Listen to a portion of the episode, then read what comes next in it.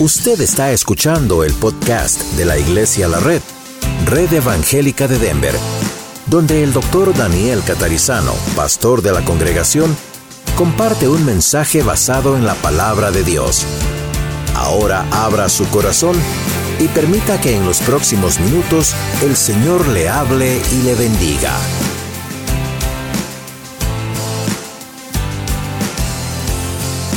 Primera Pedro capítulo 1 versículos 13 al 16. Por tanto, ceñid los lomos de vuestro entendimiento, sed sobrios y esperad por completo en la gracia que os, se os traerá cuando Jesucristo sea manifestado. Como hijos obedientes, no os conforméis a los deseos que antes tenías estando en vuestra ignorancia, sino como aquel que os llamó es santo, sed también vosotros santos en toda vuestra manera de vivir, porque escrito está, sed santos, porque yo soy santo.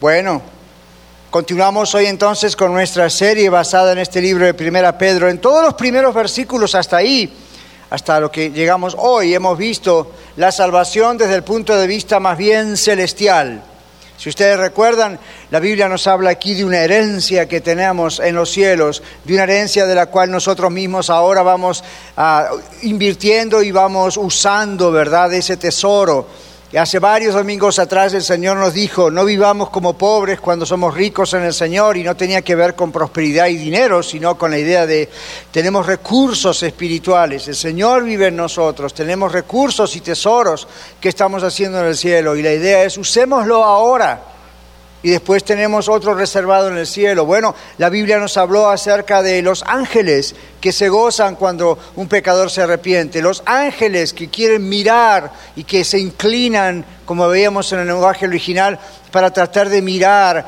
eh, qué es lo que Dios está haciendo al transformar su vida y la mía, y cómo ellos se gozan aún esos siervos de Dios que son los ángeles, cómo se gozan, ¿verdad? Allí al mirar lo que Dios está haciendo en la vida de los seres humanos. Es muy importante.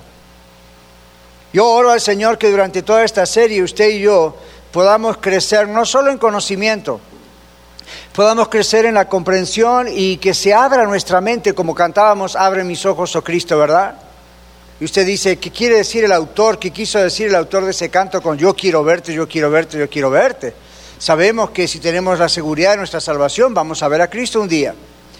Pero más que eso, ese autor seguramente estaba diciendo, yo quiero ver lo que tú estás haciendo en mi vida de una manera muy concreta y muy práctica. Yo quiero ver tu trabajo en mi vida de una manera muy práctica.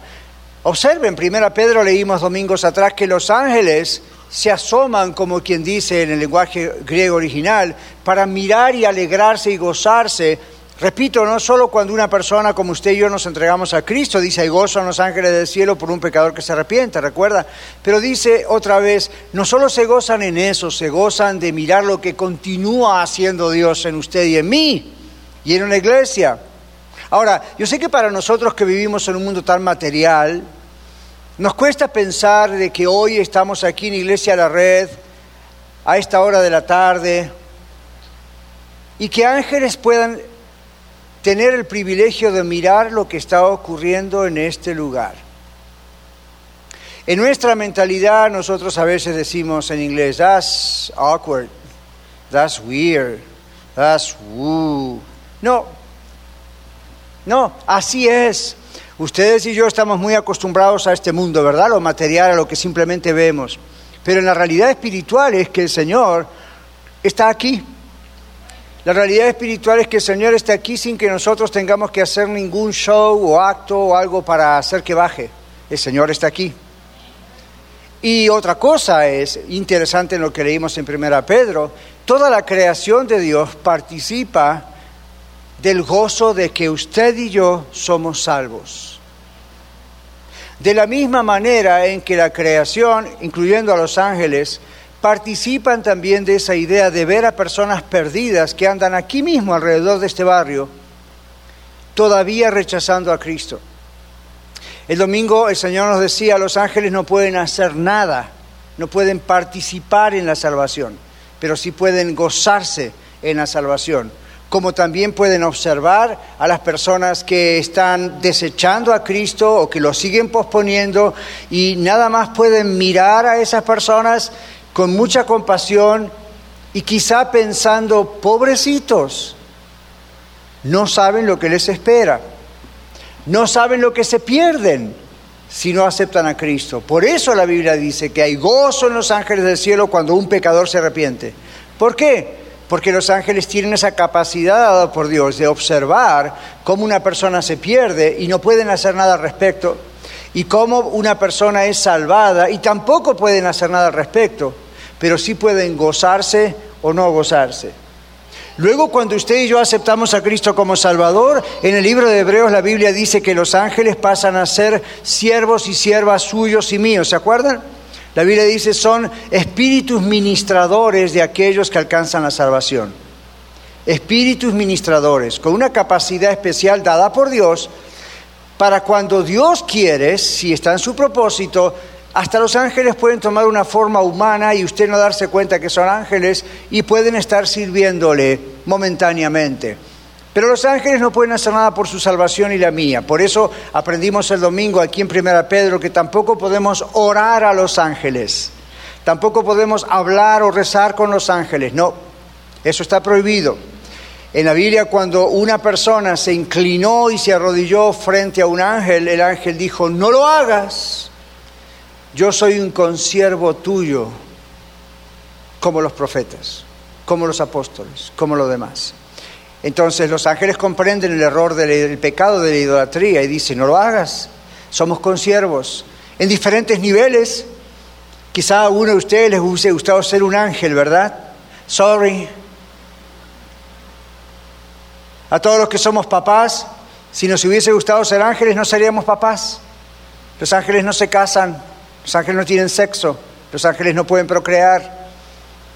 Si lo piensa bien, hubiese sido lindo ser un ángel, pero en realidad es mejor ser un ser humano. ¿Por qué? Porque eso es lo que Dios designó para usted y para mí. Y como no podemos hacer nada para cambiar eso, mejor gocémonos con los que tenemos. Entonces aquí la Biblia ahora continúa para decirnos ¿Cómo podemos vivir esta salvación mientras estamos en el mundo? Mientras estamos en esta tierra. Ese es el título de nuestro mensaje, Living Our Salvation, ¿cómo, viviendo nuestra salvación. ¿Cómo podemos hacerlo? Bueno, aquí hemos leído, y ustedes lo ven en sus Biblias, que en muchos casos hay un título, hay una separación entre el verso 12 y 13. No está en el original en griego, pero estos títulos se han agregado para hacer más fácil la lectura, o como hoy, para poder partir en pedazos y hablar específicamente de algo, pero necesitábamos tener el contexto, ¿verdad? Todo lo que viene diciendo antes. Ahora, aquí usa una expresión, ceñid vuestros lomos. Claro, para nosotros en Aurora, Colorado, o en Denver, aquí en Estados Unidos, ¿qué quiere decir esto de ceñid vuestros lomos? Era una expresión hebrea que se usaba más o menos parecido a lo que hoy usted y yo diríamos, ajustes el cinturón. En aquellos años, tanto los hombres como las mujeres usaban largas túnicas, largas faldas, sorry varones. No nos tocó vivir en esa época, mejor, ¿verdad? Pero ahí usaban largas faldas, largas túnicas. Eso era muy incómodo a veces para caminar o cuando hacía mucho calor o cuando tenían que correr, cuando estaban deprisa, cuando tenían algo importante. Entonces lo que ellos hacían es recoger esa capa, esa ropa, atar alrededor la capa, tratar de sujetar la ropa para tener libertad de movimiento. Bueno, Pedro usa, inspirado por el Espíritu Santo, esa idea que ellos conocían de su cultura para decir, así nuestra mente debe estar bien ajustada, debe estar bien equilibrada. Es una mente que debe estar bien, bien preparada, dice aquí. Una mente limpia de todo lo que impida la acción libre del Espíritu Santo en nuestra mente. Ahora, hay cosas que nos impiden, ¿verdad?, en nuestra mente vienen a nuestra mente y nos frenan un poco, ¿verdad que sí? Por ejemplo, el temor, el miedo, la ansiedad, un ataque de pánico, una enfermedad, cosas que en la mente están allí ah, molestándonos, sin duda perturban nuestras acciones. ¿Sí o no? Claro que sí. Nosotros en consejería clínica vemos personas que ah, toman decisiones en relación a cómo se sienten. Y si, por ejemplo, experimentan Mm, I don't know, mucho temor por algo, Entonces lo creen a tal punto que toman sus decisiones por lo que sienten. No sé cuántos de ustedes viajando en avión observaron que en algunos aviones no existe el asiento número 13. ¿Se dieron cuenta? ¿Por qué? Porque en la superstición number 13 o la 13 es mala suerte. Y uno piensa, ¿cómo puede ser gente tan inteligente que no ponga el número 13 en el asiento? Si usted cuenta, sigue siendo el número 13 aunque sea el 12 o el 14. Si usted sube un elevador o un ascensor aquí mismo en Downtown Denver, un piso, un edificio de a lo mejor 40, 50 pisos para arriba, y en algunos casos usted no ve el número 13. Y usted dice, porque el 13 es mala suerte. ¿Cómo puede una persona tan inteligente creer que el 13 es mala suerte? Y otra vez igual que el avión, no importa qué piso es, aunque no tenga el número, es el 13, aunque sea el 12 o el 14. y así, ¿verdad? Entonces uno dice, bueno, un momento aquí, un momento aquí. ¿Qué cosa está estorbando mi mente para tomar decisiones debido a mi superstición?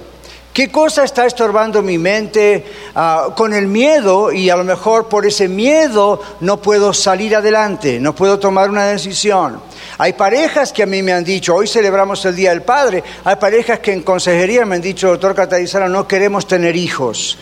Y en realidad sí queremos, pero nos da miedo.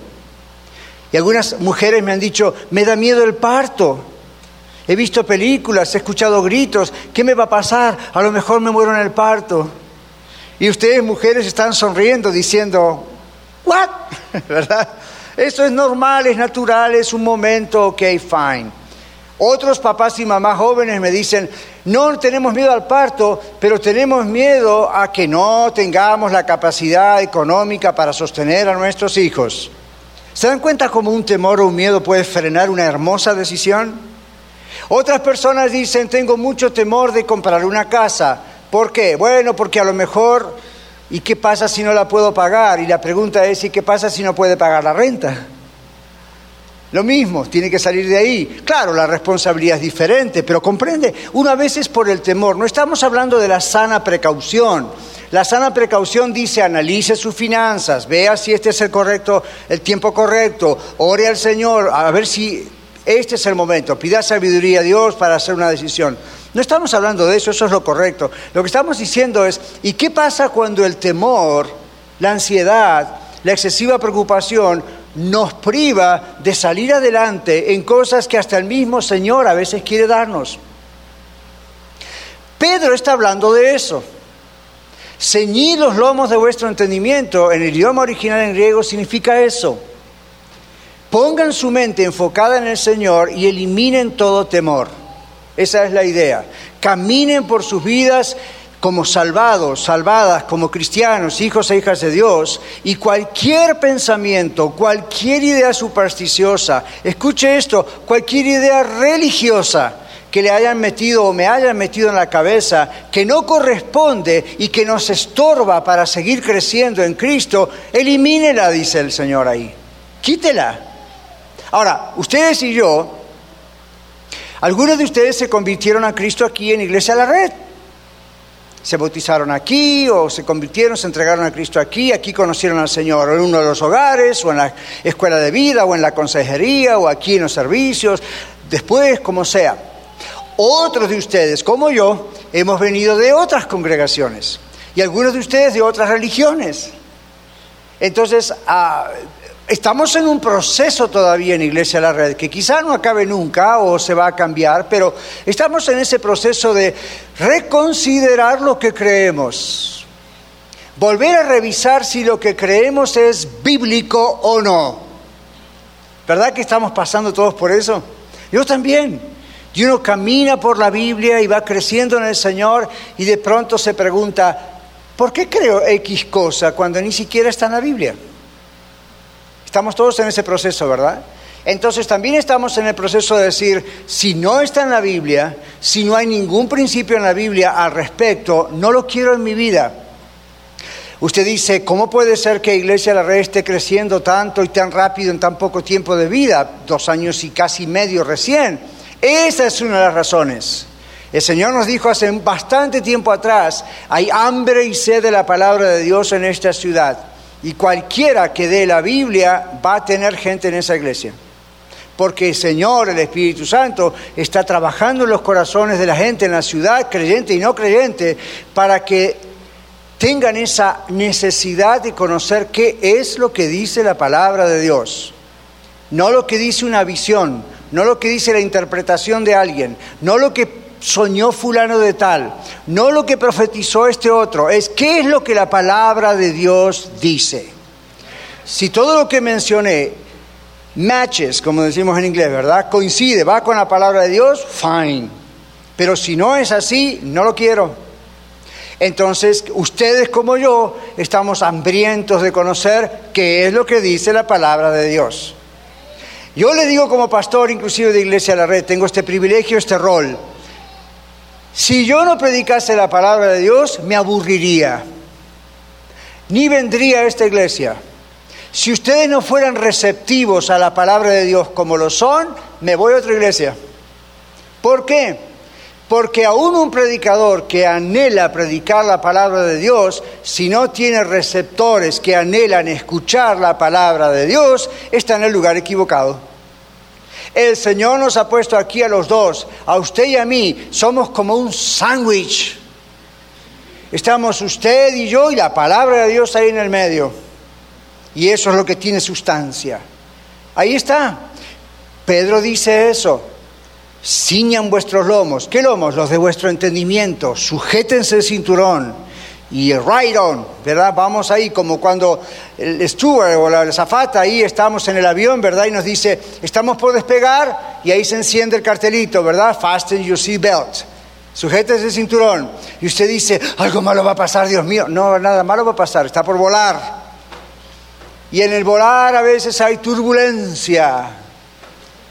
Nada problemático con eso, pero hay tantas fantasías sobre la turbulencia que uno le da miedo cuando en realidad no pasa absolutamente nada. En la vida cristiana, Dios nos dice, sujete ese cinturón. Ya usted está en vuelo, pero usted y yo estamos llegando cada vez más alto con ese vuelo. Y cuanto más alto volamos, más turbulencia puede cruzar de algún lugar al otro. Pero no hay problema. Fasten your seatbelt. Ajustese el cinturón. No porque se vaya a golpear, sino con la idea de prepárese para cada cosa en esa travesía. En, en 1 Pedro 1 y 2 dice que somos extranjeros, somos peregrinos en esta tierra. Amén. Entonces, ok, aquí estamos en un largo viaje o en un corto viaje, como Dios lo permita, hasta que estemos en gloria con Él. Y en este viaje hay turbulencia, en este viaje hay cielo claro, en este viaje hay pozos de aire. ¿Cuántos saben que los pozos de aire no existen? Es mentira. Clase aeronáutica algún otro día. Pero hay un montón de esas fantasías que rodean nuestra mente y las creemos como si fuesen verdad, y entonces no podemos volar alto en los caminos del Señor, no podemos crecer. Y sabe lo peor, no le dejamos al Espíritu de Dios trabajar en nuestra vida como Él quiere trabajar. Le seguimos poniendo ahí una traba acá, otra traba allá. Tengo este temor, tengo esta preocupación, tengo esta superstición, me molesta esta persona, me molesta esta cosa. Lo que el Señor dice hoy es elimine eso de su mente. Elimine eso de su mente y el Señor le va a ayudar. Expresiones como sed sobrios, esperad, que hemos leído. La idea de sed sobrios es una idea de muy, muy profesional, es una idea muy de consejería clínica.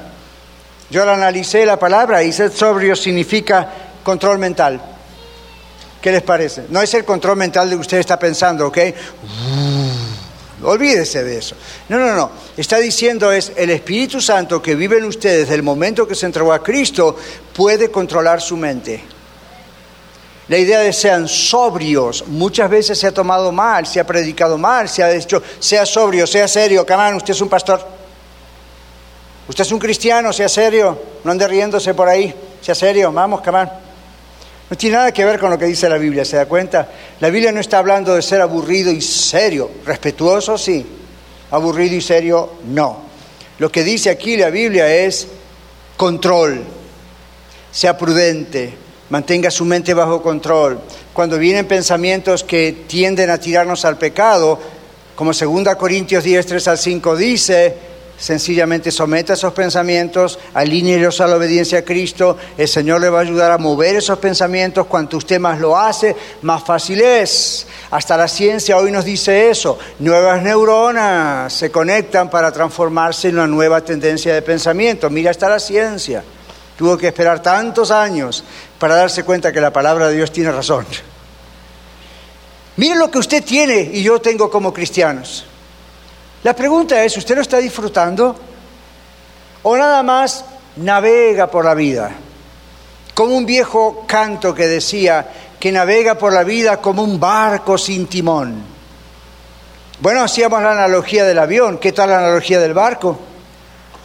El mismo libro de Santiago dice, hablando de la lengua, pero dice, un gran barco, como ya había en aquellas épocas, es manejado por un pequeño timón.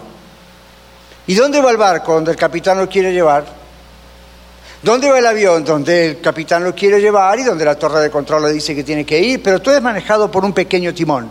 La próxima vez que usted vuele y la puerta de la cabina esté abierta, pick on it. Observe y si usted pensaba que los pilotos de avión tienen un gran timón, se va a llamar, le va a llamar la atención. Es muy pequeño. Y tengo noticias para usted. Los últimos aviones ni siquiera tienen un timón, tienen un stick. Y usted dice, ah, estoy arriba de un avión y todo lo que tiene el piloto en la mano es un stick. Es todo lo que necesita. La idea es que con eso maneja el avión, es un pequeño timón, es la analogía de decir, todo lo que Dios necesita es su disposición para manejarlo Él a usted. Pero si usted y yo ofrecemos resistencia, ok, entonces vamos a enfrentar resistencia. Sean, sobrios, dice, den control. Y luego dice, esperen. Y esta no es una espera que dice, ok, I'm waiting, voy a esperar. No, la idea de esperar aquí en el original se refiere a alguien que espera que pase algo. No, es alguien que dice ponga su esperanza de una manera completa. Escuche esto, sin cambiar de actitud mientras espera, sin tener dudas, mientras espera.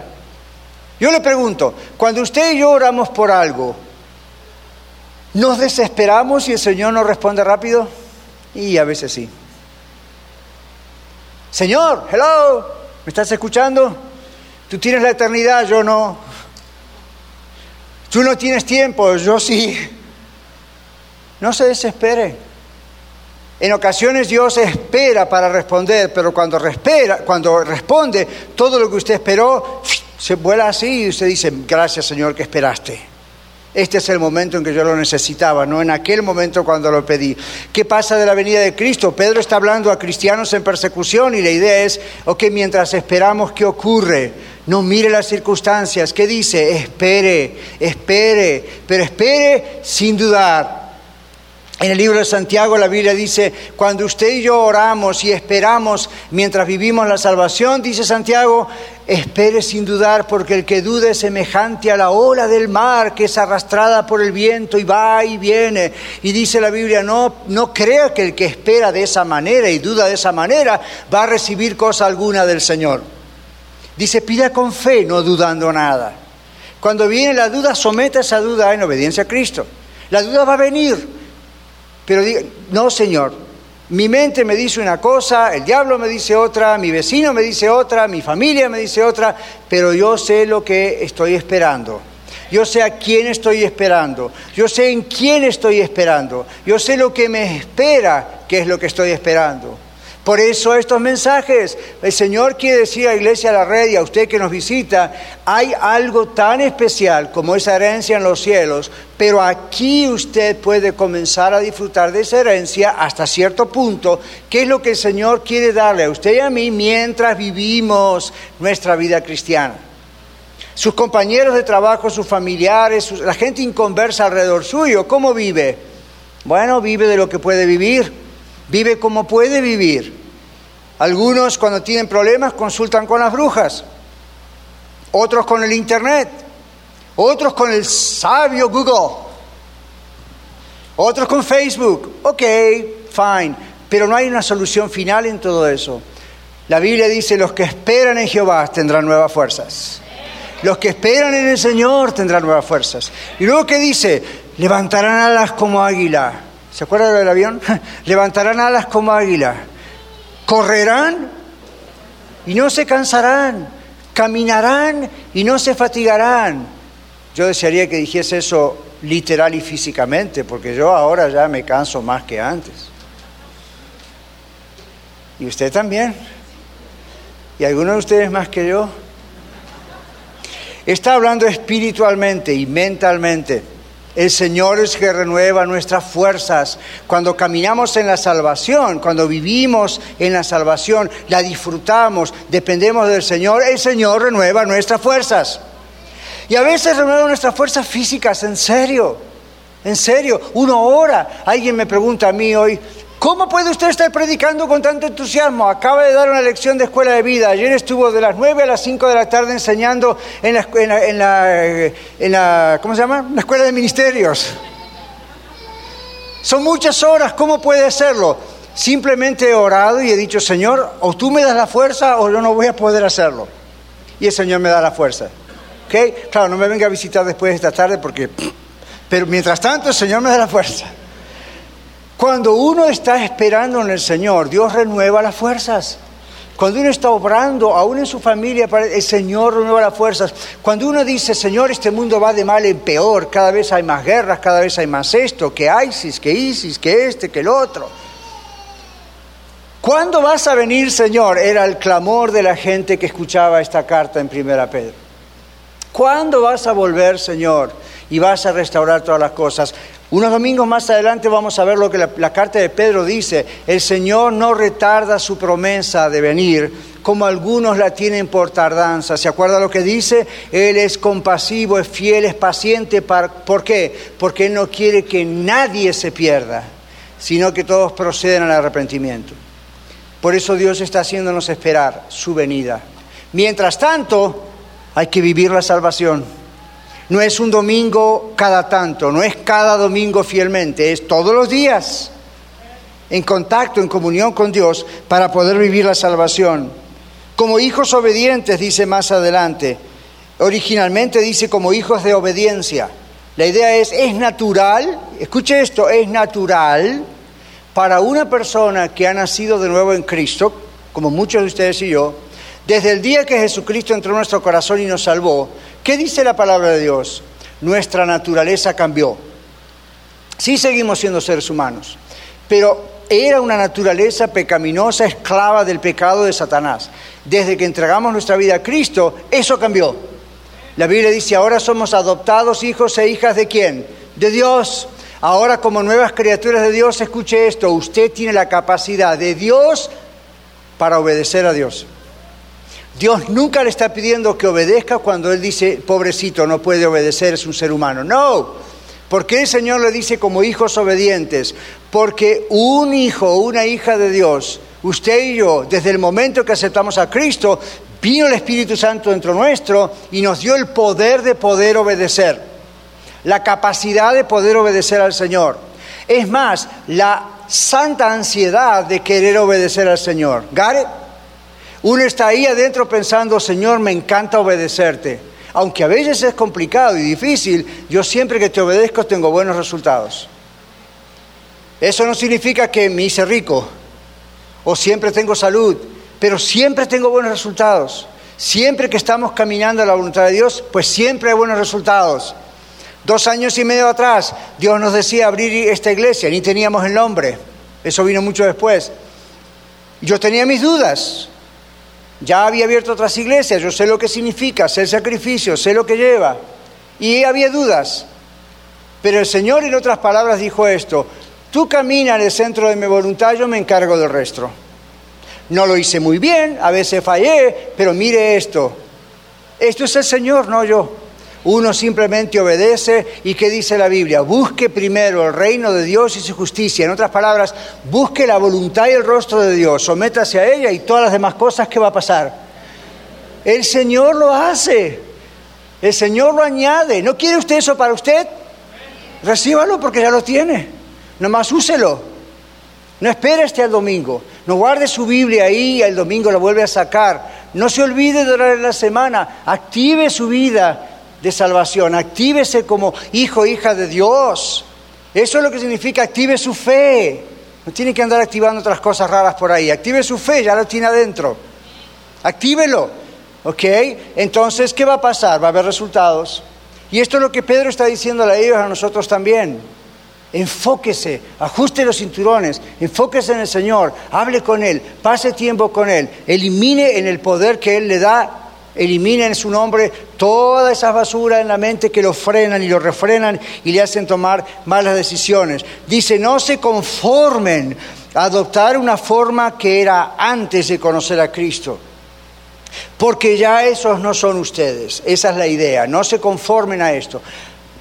Supongamos esto. No levante la mano, ¿ok? Porque esto es embarrassing. Algunos ya se ríen sin saber lo que voy a decir. ¿Cuántos de nosotros no hemos cambiado de peso y de número de cintura? Imagínese que usted guardó una prenda de hace 5 o 10 años atrás y dijo, me gusta mucho, me encanta la tela, quién me la regaló, dónde la compré. Y usted la saca de la caja y del Arctic, ¿verdad? O del, del closet. Y usted dice, me la voy a poner otra vez. Y cuando se la va a poner, no, güey, José. Entonces usted dice, ¿qué pasa que no me va esta prenda? Es vieja, pertenece a otra época en su vida. Y algunos dicen, quisiera volver a tener ese cuerpo. No. En todo caso, cuide el que tiene en este momento pero usted no quiere retroceder hacia atrás. Para retroceder, pues sí, no hay forma de retroceder adelante, ¿verdad? Para retroceder, para retroceder, ¿qué va a pasar aquí? No es retroceder solamente en la cintura, uno va a retroceder años y si usted retrocede años, ¿qué va a pasar con sus hijos, con su cónyuge, con su casa? No, no, la idea es, obviamente eso es del pasado, lo podemos guardar como un recuerdo, pero lo podemos volver a vestir, chances hay que no con algunas excepciones. Aquí en los Estados Unidos mucha gente, mucha gente americana usa a las mujeres cuando llegan a los 25 años de celebración de aniversario de bodas, si guardaron su vestido de novia y lo usaron alguna vez por supuesto, entonces lo guardan y la idea es cuando celebremos los 25 años me voy a poner el vestido de novia otra vez. Y muchas se frustran porque dice lo único que puedo hacer es mirar el vestido de novia. Pedro, y yo les digo, parece una broma, pero esto es lo que Pedro dice, hablando de la ropa, hablando de lo que vestíamos antes, es una forma analógica de Pedro de decir, no se conformen más a lo que antes vestían, a lo que antes eran, ahora son hijos e hijas de Dios, son nuevos, necesitan ropa nueva. Ahora es otra cosa. Pablo lo pone de otra manera, también usando la ropa. No sé qué tenía esta gente con la ropa. Tal vez lo que hablábamos hoy en la escuela de vida y la ropa era tanto valor en esa época. Pero Pablo dice lo mismo. Revestidos del nuevo hombre. ¿Se acuerdan esa expresión? Y uno lo mira en el griego. ¿Qué quiere decir con revestidos del nuevo hombre? La idea es tomar una capa o una falda o algo como se usaba en esa época. Nosotros pensemos en un shirt, una camisa, un Dice, y pónganse eso y antes quítense lo viejo. Algo muy gráfico para ellos, muy gráfico. Usted dirá, ¿por qué con la ropa? Bueno, hay una razón también. En los climas en los cuales ellos vivían, seco, desértico, súper calurosos, ustedes vieron las películas y a veces si han viajado ahí todavía lo hacen. Usted dice, ¿cómo puede ser que en un clima tan desértico, tan caluroso, esta gente se ponga faldas tan largas? ¿Vieron? ¿Nunca se preguntaron eso? ¿Por qué está todo el cuerpo tan cubierto? Solo la cara está afuera. ¿Qué pasa? Yo me moriría de calor, yo me pondría mis shorts, dice usted, ¿verdad? Y mis sandals, y ahí andaría con un shirt, ahí nomás. ¿Por qué? Bueno, porque justamente el clima es tan fuerte y el sol es más fuerte que a veces aquí en Colorado, que todo eso les sirve a ellos de protección. Y es más fresco para ellos tener toda esa ropa que estar expuestos. Entonces, ¿qué pasa aquí? ¿Por qué se usa tanto en la Biblia la idea de la vestimenta? Porque para ellos la cuestión de la ropa no era la moda como nosotros hoy. Para ellos la cuestión de la ropa era una cuestión de supervivencia. Si una persona no tenía la ropa que necesitaba, podía morir por deshidratación, porque el calor era excesivo, un poco como pasa aquí en Colorado. El calor puede ser excesivo. ¿Cuántos de nosotros en verano no buscamos la sombra lo más rápido posible? Sí, ah, porque estamos muy altos y el calor estajante. Así pasaba en Israel, en Palestina. Entonces la ropa que cubría lo más posible hacía que uno anduviera más cómodo, más fresco, no se deshidratara, no perdiese agua y no muriera. Entonces es muy interesante, muy sabio como siempre de Dios, usar el ejemplo de la ropa en aquellos años, algo que es indispensable para sobrevivir. La idea es quítese lo viejo, póngase lo nuevo. Y aquí es, ya no vivimos conforme a las costumbres y los deseos pecaminosos que teníamos antes, dice Pedro, cuando estábamos en nuestra ignorancia. En otras palabras, cuando no conocíamos al Señor, ignorábamos del Señor. Tal vez teníamos religión, como quizá alguno de ustedes, ¿verdad? Dice, soy católico, soy cristiano evangélico, soy testigo de Jehová, soy mormón, soy lo nada Quitar esa idea de la cabeza es lo que la Biblia dice, nacer de nuevo en Cristo Jesús y permitir que Jesús nos dé una nueva ropa como hijos e hijas de Dios, que no va a ser solamente para sobrevivir, sino para vivir eternamente. Y mientras la tenemos, saber usarla mientras caminamos aquí por la vida. Pedro está lleno de estas analogías. Lo último que él nos dice tienen que despojarse de todo eso antiguo y vivir en santidad. ¿Nunca les llamó la atención cuando la Biblia dice, sean santos como yo soy santo, dice el Señor? Yo leo eso y honestamente pienso, no hay ninguna posibilidad de que un ser humano como yo vaya a llegar a ser santo como tú. Si yo llegara a ser santo como tú, yo llegaría a ser Dios como tú. Como eso es un imposible, diría la filosofía, mejor lo desecho. La palabra santo significa apartado. En este caso no está hablando de la buena conducta, es apartado. Luego habla de que una persona que está apartada por Dios porque ahora es un hijo o una hija de Dios, obviamente Dios espera que se comporte y que viva su vida y haga sus decisiones conforme a esta nueva naturaleza que tiene como que adoptado hijo o hija de Dios. Ese es el punto. Dios no le va a pedir a usted y a mí que lleguemos al nivel de lo que Él es, porque eso es imposible. Hay un solo Dios, dice la Biblia, y Él es santo y no hay nadie santo como Él. Él es santo, santo, santo, dice la Biblia. Y esa expresión triple se usa en la Biblia como exclusividad. Usted y yo somos santos. Y ahí está. ¿Ok? Yo sé que algunos de ustedes son muy buenos, muy hermosos, muy lindos, muy creyentes, pero ninguno de ustedes yo los puede decir santo, santo, santo. No más puedo decir santo. Y no sería ningún pecado decir San Bernardino Sandino, no, no voy a adorar, pero esa es la idea. La idea es, es un hijo apartado por Dios, como yo soy un hijo apartado por Dios desde el momento de entregarnos a Cristo. Pero nunca podría decir santo, santo, santo, triplemente, porque en la Biblia la triplicidad es solamente para Dios en el lenguaje hebreo. ¿Saben por qué? Porque solo Dios puede tener ese título. La idea es que solamente Él puede vivir en pureza sin pecar. Usted y yo no alcanzamos eso pero sí somos santos en el sentido de estar apartados por Dios. Entonces, Pedro concluye diciendo, el Señor dice en el libro de Levítico, sean santos como yo soy santo. ¿Qué está diciendo? Yo ahora soy su padre, usted ahora es mi hijo y mi hija, yo le estoy dando el poder para vivir en santidad. Usted no puede decir lo que dijo Eva en el jardín del Edén. La serpiente me tentó y yo pequé. Usted no le puede echar la culpa al diablo hoy en día, yo tampoco. Ya sabemos que el diablo anda como un león rugiente buscando a quien devorar. Pero la Biblia dice, huya de la tentación. La Biblia dice, no ignoren las maquinaciones del diablo. La Biblia dice, no ignoren las artimañas del enemigo. La Biblia dice, ustedes son una raza diferente, son especial. Ahí mismo va a decir más tarde, ustedes son nación santa, pueblo escogido por Dios. ¿Se acuerdan? Sacerdotes de Dios Altísimo, para que anunciéis las virtudes de aquel que los llamó de las tinieblas. ¿Se acuerdan la ropa vieja? a la luz admirable. Entonces, Dios no le pide a usted y a mí algo que no podemos hacer.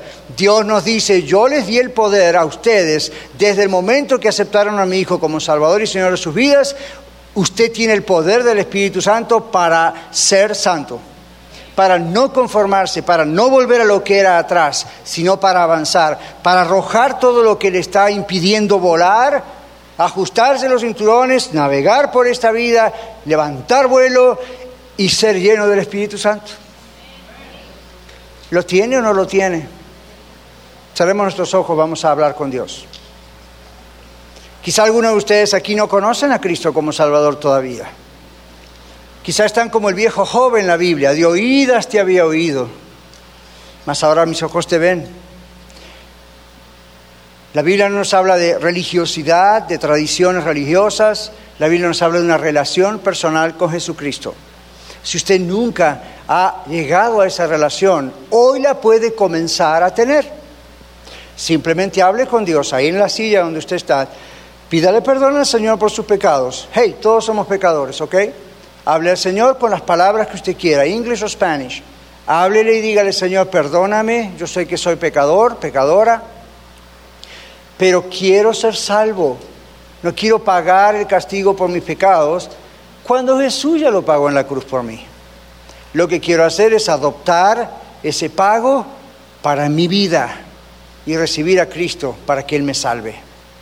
Y la Biblia dice, no yo, la Biblia dice, yo solamente lo declaro, que en el momento que usted recibe a Cristo como Salvador y se entrega a Él, Dios le salva. La Biblia dice, todo el que está en Cristo, nueva criatura es. Las cosas viejas pasaron y ahora todas las cosas comienzan de nuevo. Si usted ya ha hecho esa decisión por Cristo y aún es miembro aquí en Iglesia de la Red o en otra iglesia y está presente y dice, Señor, ¿sabes qué? Todavía mi mente está cargada de muchas cosas que me impiden avanzar y levantar vuelo contigo. No creo que estoy viviendo realmente la vida salvada que tú quieres, aún siendo salvo. Ayúdame, Señor. Estás dentro mío, tu poder está en mí, Ayúdame a soltar la resistencia y el control de mí mismo y dártelo a ti para que tú puedas hacer esa obra.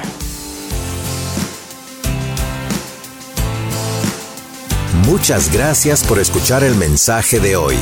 Si tiene alguna pregunta en cuanto a su relación personal con el Señor Jesucristo o está buscando unirse a la familia de la Iglesia La Red, por favor no duden en contactarse con nosotros.